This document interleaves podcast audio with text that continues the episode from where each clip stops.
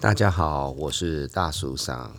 这一篇是 TCP/IP header compression，然后呢，它其实是一个很重要的 Internet 呃 new standard，我其实以前的 standard。然后为什么选这一这一个来念？主要是因为这是我以前的一位同事写的 Van Jacobson。好，那我们现在开始。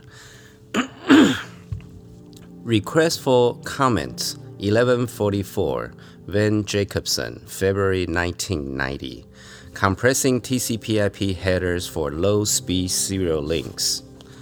Introduction: An increased powerful an as increasingly powerful computers find their way into people's homes, there is growing interest in extending internet connectivity to those computers.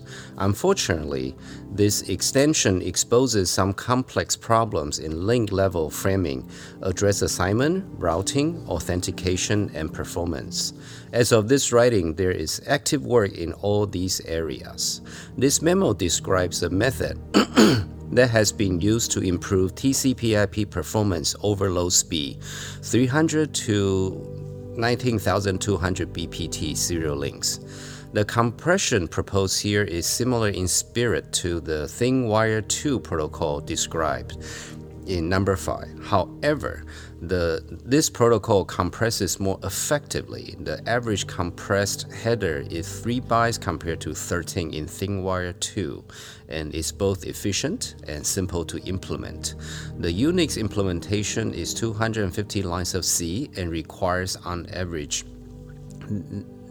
90 milliseconds, uh, about 170 instructions for a 200 megahertz MC68020 to compress or decompress a packet. This compression is specific to TCP/IP datagrams. The author investigated compressing UDP/IP diagram, uh, datagrams, but found that they were too infrequent to be worth the bother, and either there was insufficient datagram to datagram coherence for good compression, e.g., name server queries, or the higher level protocol headers overwhelmed the cost of the UDP/IP header, e.g., Sun RPC and NFS, NFS. Separately, compressing the IP and the TCP portions of the datagram was also investigated but rejected since it increased the average compressed header size by 50% and doubled the compression and decompression code size. 2. The problem. Internet services one might wish to access over a serial IP link from home range from interactive terminal type connections, e.g., Telnet, RLogin, Xterm, to bulk data transfer, e.g., FTP, SMTP, and NTP. Header compression is motivated by the need for good interactive response, i.e., the line efficiency of a protocol is the ratio of the data to header plus data in a datagram. If efficient bulk data transfer is the only objective, it's always possible to make the datagram large enough to approach an efficiency of 100%. Human factor studies have found that interactive response is perceived as bad when low level feedback, character echo, takes longer than 10 to 2, uh, rather 100 to 200 milliseconds. Protocol headers interact with this threshold three ways. Number one, if the line is too slow, it may be impossible to fit both the headers and data into a 200 millisecond window. One type character results in a 40 byte TCP/IP packet being sent at and a 41 byte echo being received. The line speed must be at least 4000 bpt, BPS to handle these 82 bytes in 200 milliseconds. 2. Even with a line fast enough to handle packetized typing echo, 4800 bps or above, there may be an undesirable interaction between bulk data and interactive traffic. For reasonable line efficiency, the bulk data packet size needs to be 10 to 20 times the header size, e.g., the line maximum transmission unit or MTU should be 500 to 1000 bytes for 40 byte TCP/IP headers. Even with type of service queuing to give priority to interactive traffic, a telnet packet has to wait for any in progress bulk data packet to finish, assuming data transfer in only one direction. That way averages half the MTU or 500 millisecond for a 1028 by MTU at 9600 BPS. 3. Any communication medium has a maximum signaling rate, the Shannon limit. Based on an AT&T study, the Shannon limit for a typical dial-up phone line is around 22,000 BPS. Since a full duplex 9600 BPS modem already runs at 80% of the limit, modem manufacturers are starting to offer asymmetric allocation schemes to increase affected bandwidth. Since a line rarely has equivalent amount of data flowing both directions simultaneously, it is possible to give one end of the line more than 11,000 bps by either time division multiplexing a half duplex line, e.g., the Telebit Trailblazer, or offering a low speed reverse channel, e.g., the USR Courier HS, HST. In either case, the modem dynamically tries to guess which end of the conversation needs high bandwidth by assuming one end of the conversation is a human, i.e., demand is limited to less than 300 bps by typing speed. The factor of 40 bandwidth multiplication due to protocol headers will fool this allocation heuristic and cause these modem to thrash. From the above, it is clear that one design goal of the compression should be limited should be limit the bandwidth demand by typing and ACK traffic at to at most 300 bps.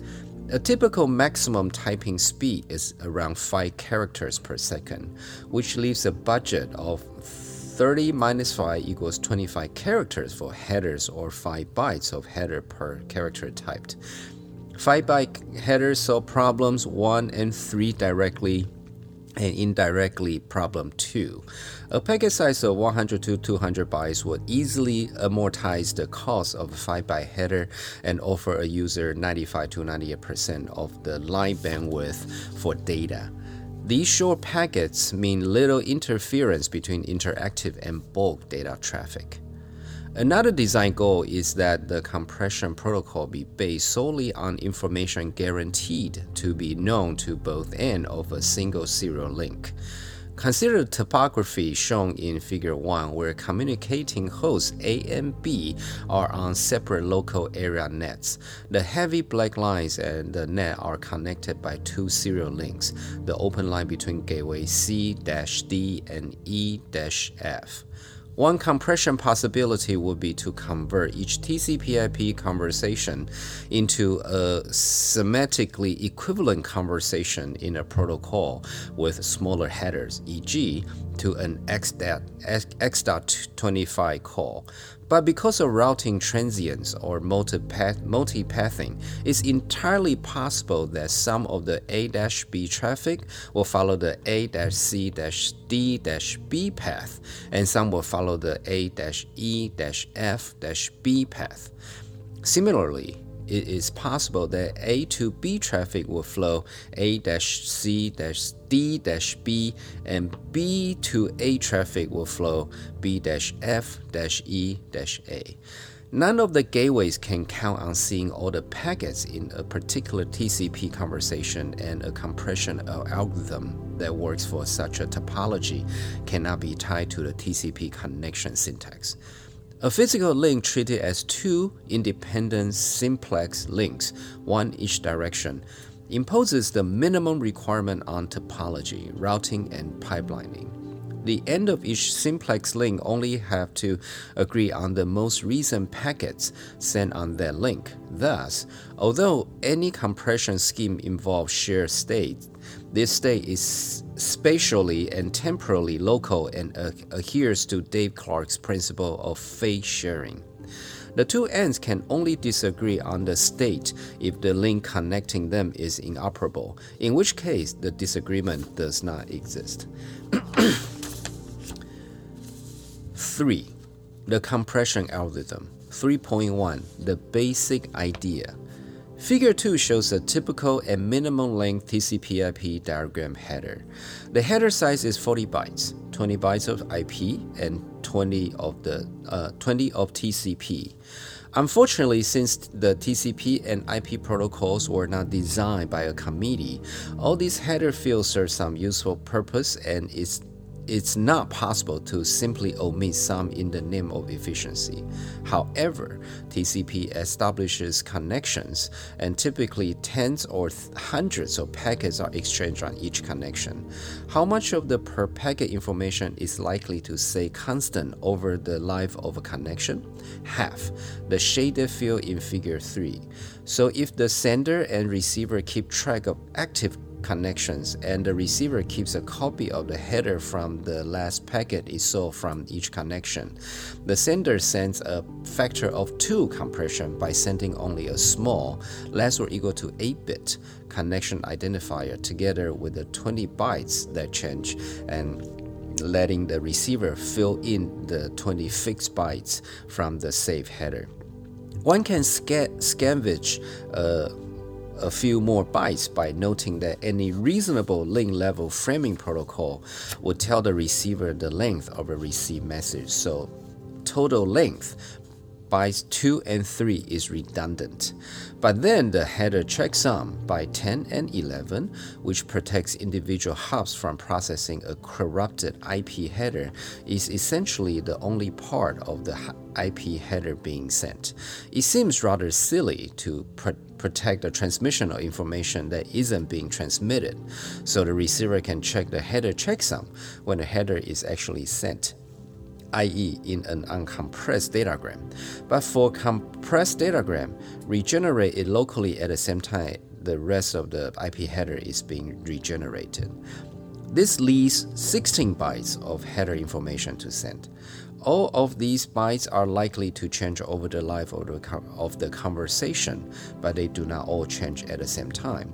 For example, during an FTP data transfer, only the packet ID, sequence number, and checksum change in the header.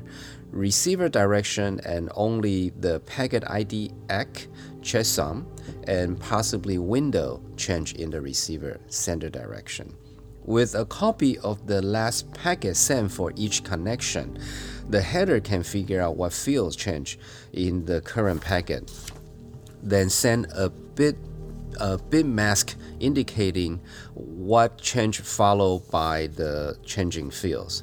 If the sender only sends fields that differ, the above scheme can uh, rather the above scheme gets the average header size down to around 10 bytes. However, it's worthwhile looking at how the fields change. The packet ID typically comes from a counter that is incremented by 1 for each packet sent, i.e., the difference between the current and previous packet ID should be a small positive integer, usually less than 250 or 1 byte, and frequently equals to 1. For packets from the sender side of a data transfer, the sequence number in the current packet will be the sequence number in the previous packet plus the amount of data in the previous packet, assuming the packets are arriving in order. Since IP packets can be at most 64K, the sequence number change must be less than 2 to the power 16 2 bytes. So if the differences in the changing fields are sent rather than the field themselves, another 3 or 4 bytes per packet can be saved. That gets us to the 5 byte header target. Recognizing a couple of special cases will get a 3 bytes header for the two most common cases interactive typing traffic and bulk data transfer. But the basic compression scheme is the differential coding developed above. Given that this intellectual exercise suggests it is possible to get 5 byte headers, it seems reasonable to flesh out the missing details and actually implement something. Thank you for listening. If you are interested, I, I am happy to read the rest of the 48 pages, but I think that should be enough for now. Thank you for your time. Good night.